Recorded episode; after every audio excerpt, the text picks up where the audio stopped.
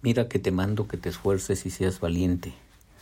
No temas ni desmayes, porque Jehová tu Dios estará contigo donde quiera que vayas.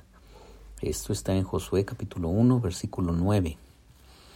Y por supuesto, tienes que aprendértelo de memoria y pues no solamente hay que aprenderlo en la memoria, sino que cada día, cada día estar avanzando en practicarlo.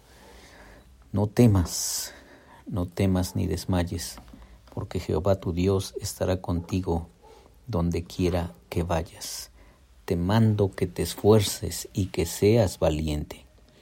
Fíjate nada más qué desafíos tan importantes e imponentes le dice Dios a su hijo, en este caso su hijo Josué, que está a punto de enfrentar pues uno de los grandes retos de su vida introducir al pueblo de Dios a la tierra prometida.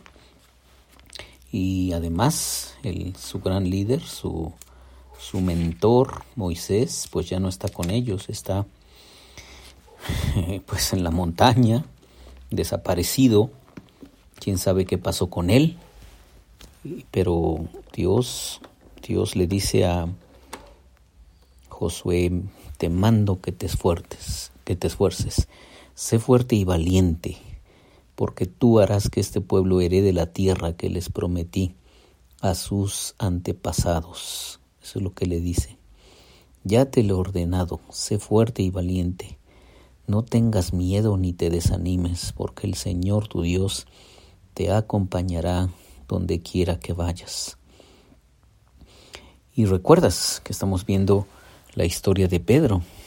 Pedro aunque Jesús está allí, aunque es el Señor Jesús que le está diciendo, ven, camina, vamos, vamos, sal de la barca y camina hacia mí, ven, pues de todas formas el Señor eh, iba a estar allí para cuidarlo, no lo iba a abandonar, pero de todas formas también el miedo. ¿Te acuerdas de que hablamos que es un inquilino? Un inquilino brutal que no se sale tan fácil de nuestro corazón? Bueno, el texto dice que al ver el viento fuerte, sintió miedo o experimentó miedo y empezó a hundirse. Entonces, eh, esto nos va a acompañar toda la vida. Claro, claro, como vimos en algún devocional, hay miedos que nos ayudan, hay miedos que son muy, muy positivos. Y qué bueno que haya miedo porque eso nos evita caer en algunos desastres. Pero hay miedos que nos paralizan también. Y no solo que nos eviten caer en desastres, sino que nos llevan al desastre. Entonces, necesitamos, necesitamos romper, romper esa cuestión del miedo, tomarnos de la mano de Dios. Y creo que ahí está el, el grande secreto de los grandes hombres de Dios.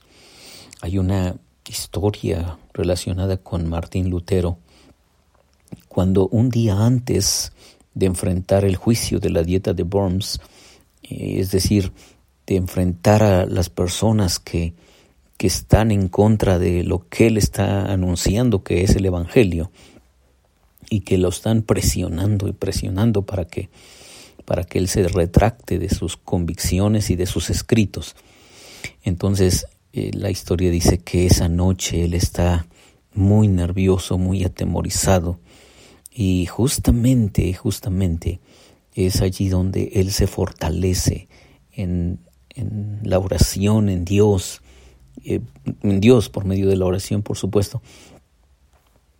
Y, escribió una canción hermosa, pues un, un himno muy, muy clásico, muy viejo, y, dice, Castillo fuerte es nuestro Dios, defensa y buen escudo.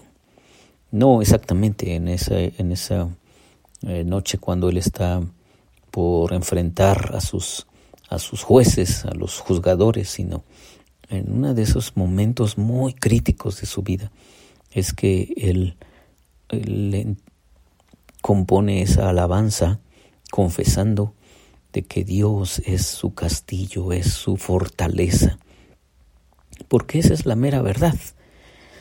Entonces, eh, los grandes hombres de Dios se han tomado de la mano de Dios, porque nosotros somos tremendamente frágiles, aunque tengas todas las tablas del mundo para enfrentar cualquier problema, somos demasiado frágiles.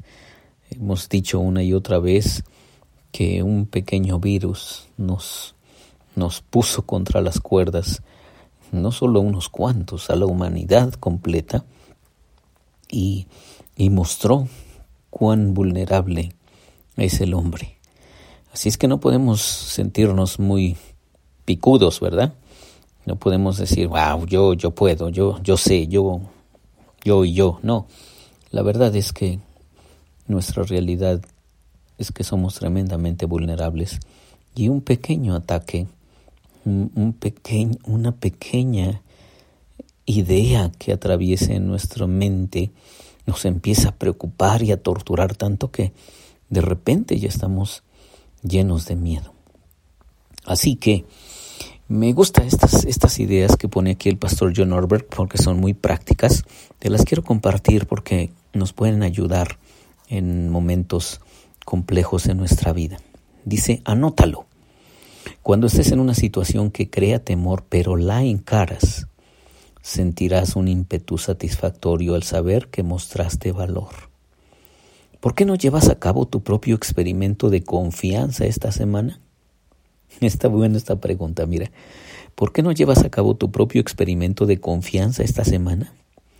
En el momento en el que estés tentado a evitar la situación, mejor opta por conservar tu lugar y presionar hacia adelante.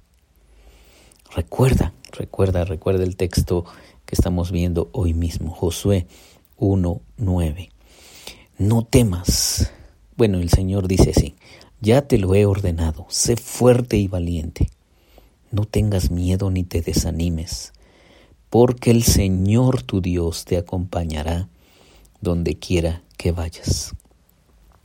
Así que dice el pastor John Orberg, eh, toma, toma la decisión. ¿Por qué no llevas a cabo tu propio experimento de confianza esta semana? Dice, por ejemplo, enfrenta un bravucón que maltrata a otros o a ti en el trabajo. O pon los pies primero en una tarea que has evitado porque temes que será difícil o poco placentera. Expresa tu verdadera opinión cuando hables con una persona a la que normalmente tratas de impresionar o calmar. Responsabilízate por una decisión difícil que no has querido tomar. Haz la llamada telefónica que has evadido. Reconoce ante Dios en oración un pecado o una falla de carácter que has tratado de ocultar. Pide ayuda para cambiar y cuéntale esto a otra persona. Cuando hagas eso, sentirás un poco más de fuerza en tu interior. Pero cuando huyes al no dar el paso, o no decir la palabra difícil, mueres un poco. Y si eso se convierte en un patrón, con el tiempo te darás cuenta de que eres una persona que no puede lidiar con los desafíos más grandes de la vida, en donde debería haber un núcleo de fortaleza y resolución, observarás por el contrario temor y ansiedad. Aprenderás a vivir en temor, y evitando los desafíos. Y aun si las cosas salen bien externamente e impresionas a la gente con tu vida, estarás asumiendo una deuda interna que tendrás que saldar por el resto de tu existencia. ¡Wow! Y no queremos eso, ¿verdad? No queremos andar desconfiados por la vida, asustados y temerosos sin saber si de repente va a pasar algo que, que no podamos solucionar. Tenlo por seguro que van a pasar un montón de cosas que no vas a poder solucionar. Sí, esa es la verdad. La vida nos enfrenta a esas, a esas situaciones. Pero allí justamente podemos copiar la oración de Pedro. Señor, sálvame. Señor, sálvame. Y Dios, Dios siempre extiende su mano y nos salva. Soy Víctor Hugo Juárez y espero que este devocional ha sido de bendición para ti. Dios te bendiga.